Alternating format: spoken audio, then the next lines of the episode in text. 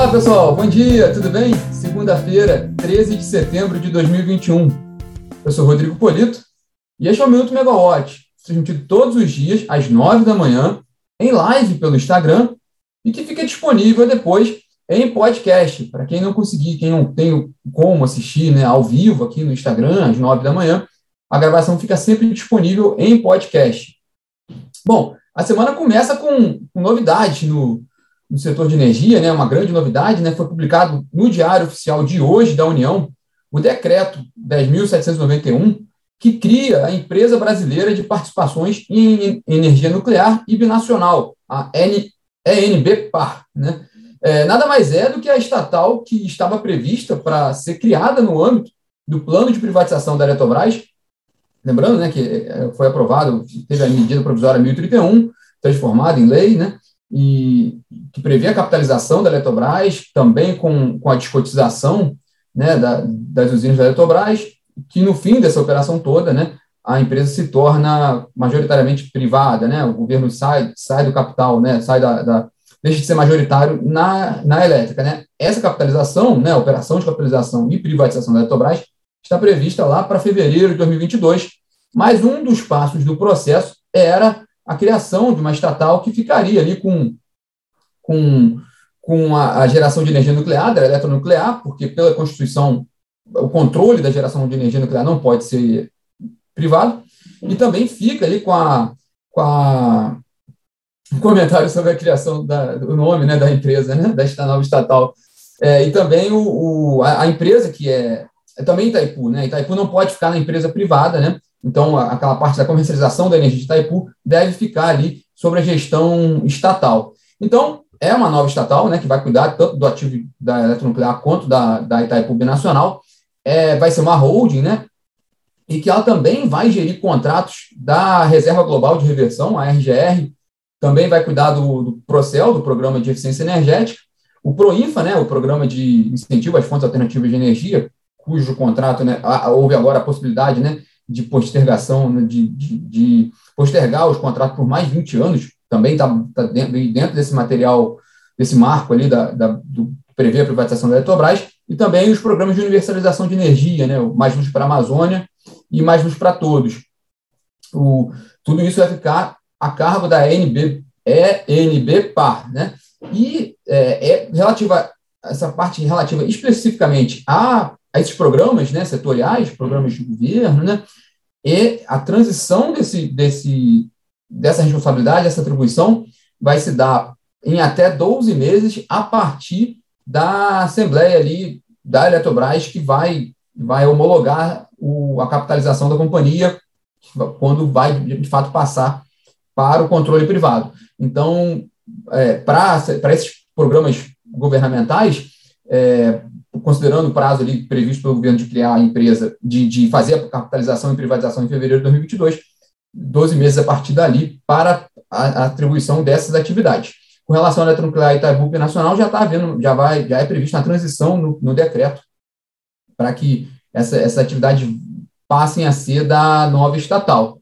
É, bom, a notícia ela veio a público ontem, né? Porque o governo confirmou a assinatura ontem dessa, dessa desse decreto, né, pelo presidente Jair Bolsonaro, e ele saiu hoje no Diário Oficial da União. Ainda, ainda o que tem muito de novidade é o fato, né, e os detalhes ali ainda são poucos no decreto, e num fato relevante que a Eletrobras publicou sobre o tema hoje de manhã.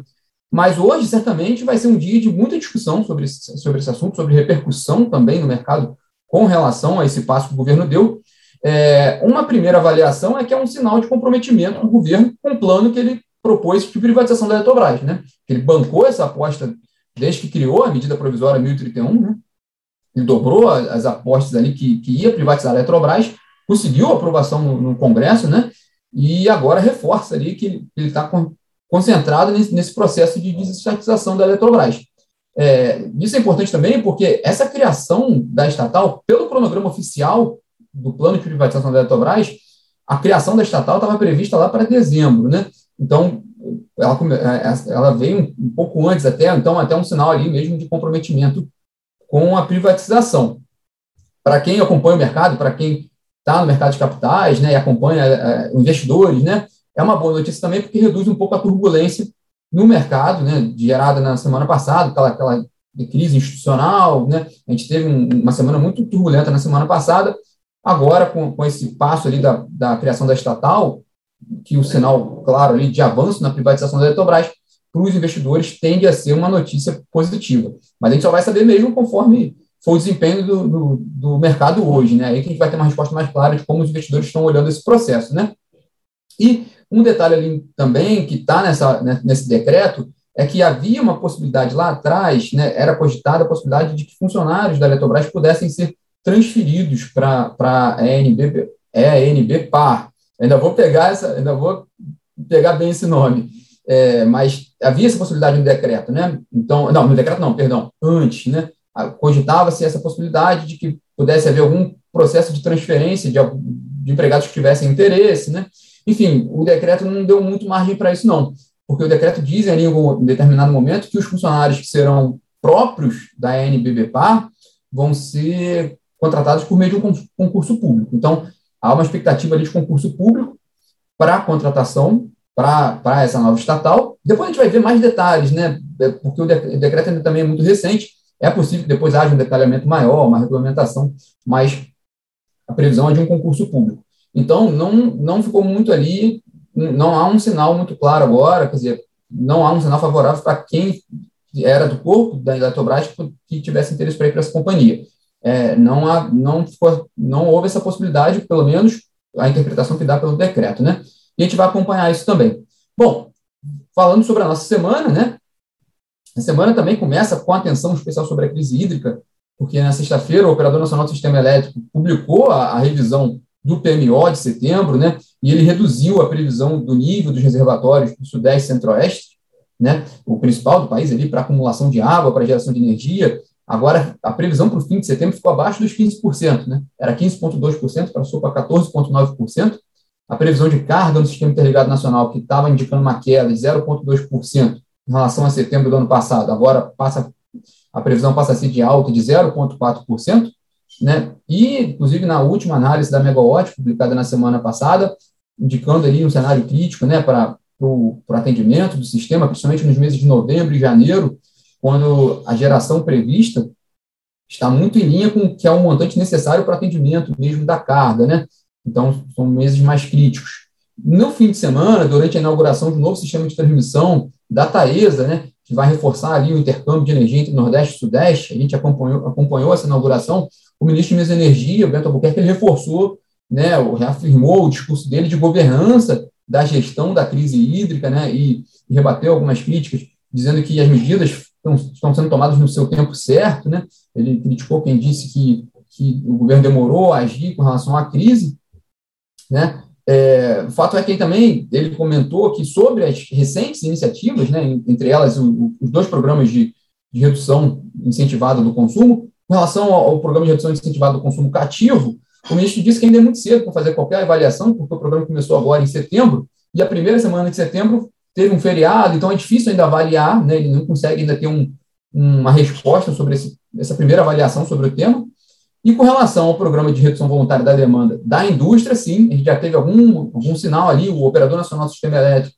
e o CMSE, né, o Comitê de Monitoramento do Setor Elétrico, ele fez uma reunião técnica na sexta-feira para aprovar um volume de 237 megawatts disponíveis ali de proposta dos consumidores industriais para setembro, né, de redução voluntária. É, a gente conversou com o diretor-geral do ONS, o Luiz Carlos Ciotti, ele disse que, num primeiro momento, é um bom número, né? ele até colocou como um bom resultado, mas ele ressaltou tudo, que tudo é muito novo, né? a iniciativa é nova, essas medidas estão sendo muito novas, então também é difícil ter uma avaliação mais consistente sobre o tema.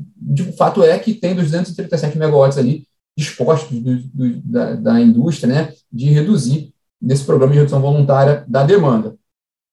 Prestar atenção, então, para essa semana. Né? Nessa semana, na agenda, hoje, muita repercussão da criação da NBBPA, a gente vai ver como o mercado, tanto o mercado financeiro quanto o mercado de energia, vai olhar para essa criação de estatal nesse momento, né? Então, a gente vai acompanhar bastante isso sobre, sobre esse tema hoje. É, na agenda do ministro de Minas e Energia, ele tem reunião hoje com a Vale, né? Com a mineradora Vale, agora pela manhã, às nove e meia da manhã, aqui no Rio, né? É, apesar de ser da, do setor de mineração, que também está no guarda-chuva do Ministério de Minas e Energia, que não é muito o setor que a gente acompanha aqui na Megawatt, apesar disso, a Vale é uma importante empresa, né, um importante é, agente da indústria, né, e um dos maiores consumidores de energia do país. Então, também tem esse aspecto importante, esse encontro com o ministro de Minas e Energia, Bento Albuquerque.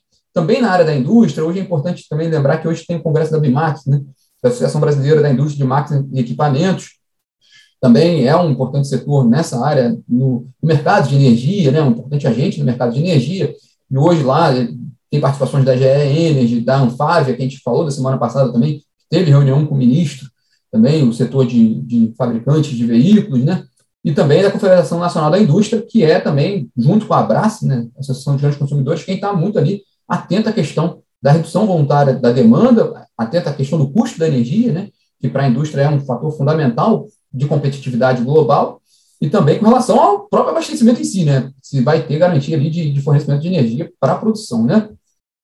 Dado que a gente viu que os indicadores esse ano, né, vem, vem apontando alto, né, principalmente na indústria, né, produção industrial crescendo ali, consumo de, de, energia e de gás da indústria crescendo, né, então uma retomada maior, né, a gente teve uma previsão de carga maior esse ano, então é importante a gente acompanhar os passos da indústria. Para amanhã, é, tem a reunião da ANEL, a reunião ordinária da ANEL, e amanhã a gente detalha um pouco mais, mas vai ter, vão ser discutidos itens relacionados à GSF, e também sobre viabilização ali, questões para viabilização de térmicas, no âmbito da aprovação da CREG, né, da Câmara de Gestão da Crise da, do, do, governo federal, né, da crise hídrica. Então, amanhã é importante olhar essa reunião da ANEL. Na quarta-feira, o dia é aqui conosco, né, o convite para ficar conosco, porque às 13 horas tem a live ligados no preço, com detalhes sobre condições meteorológicas e efeitos sobre preços de energia no mercado. Então, é sempre, sempre interessante essa live, ainda mais que ela tem um acompanhamento muito rápido do que tem acontecido com relação à crise hídrica. E às quatro horas a gente tem um webinar também sobre o programa de resposta, perdão, o programa da redução voluntária da demanda, né, com participação do ONS, da CCE e da Abraço, para justamente detalhar um pouco mais, né, porque é tudo muito novo, vai ser interessante, uma oportunidade de acompanhar com os agentes o detalhamento do programa de redução voluntária da demanda da indústria, né? Então, na quarta-feira, às quatro horas. Na quinta-feira e na sexta, não há nenhum evento específico para a gente colocar na agenda hoje já, né? Lógico que a gente vai acompanhar qualquer atualização na agenda. Mas, a princípio, assim, vale a pena observar também, sexta-feira é dia de revisão do PMO, né, do Programa Mensal de Operação, de setembro. Então, pode ter novidades também do ONS ali, dando mais cor para o que a gente pode ver para frente ali, para condições de abastecimento do sistema. E vale ficar de olho nessa semana nos desdobramentos do plano de privatização da Eletrobras, dado agora que a gente viu a criação da estatal, né, da NBBPAR, e também vale a gente acompanhar o cenário macro, depois de um, de um de uma, depois que se acalmou né, a crise institucional, então é importante olhar se, se vai manter nesse nível ou se pode ter alguma pressão, porque isso atrapalha também questões de aprovação no Congresso, né, que tem temas, bastante tema ali relacionado ao setor de energia no Congresso, então a crise institucional também não é muito favorável nesse sentido, Vamos acompanhar se ela continua é, de uma forma mais calma, desde que a gente viu um, no fim da semana passada né, um, um, um, entendimento entre os poderes. Né? E também olhar novos passos, né, vale a pena a gente acompanhar novos passos que possam ser dados dentro do programa de contratação de energia de reserva, que foi aprovado ali, aquele modelo simplificado na semana passada né, pelo, pelo, pela CREG, a ANEEL, o diretor-geral da ANEEL, o André Peptoni, explicou que a ANEL já está elaborando edital para essa contratação simplificada, né, vai ser um leilão de energia de reserva né, é, para atendimento a partir de abril de 2022, podendo ir até dezembro de 2025. Segundo ele, até esse, essa contratação de energia de reserva vai ser o novo normal no setor elétrico, até que os reservatórios sejam recuperados nos próximos anos. Então, vale a pena a gente ver se vai ter novidades com relação a esse modelo de contratação de energia de reserva, que é muito interessante também para os investidores, né, para quem quem tem projetos ali para oferecer, né? E também, como todas as semanas a gente tem feito, né, desde, desde o agravamento da situação da crise hídrica, vamos acompanhar uh, as novidades, né, a atualização da crise hídrica, novas medidas que possam ser tomadas. E também essa semana sai né, aquela atualização semanal da análise da megawatt com relação ao cenário, né, da conjuntura da crise hídrica. Então, a gente acompanha isso também. Bom, pessoal, esse é o resumo né, dessa segunda-feira e dessa semana, semana também que, mais uma vez, promete, promete ser bem interessante na área de energia. Bom, vamos nos falando. Tchau, tchau.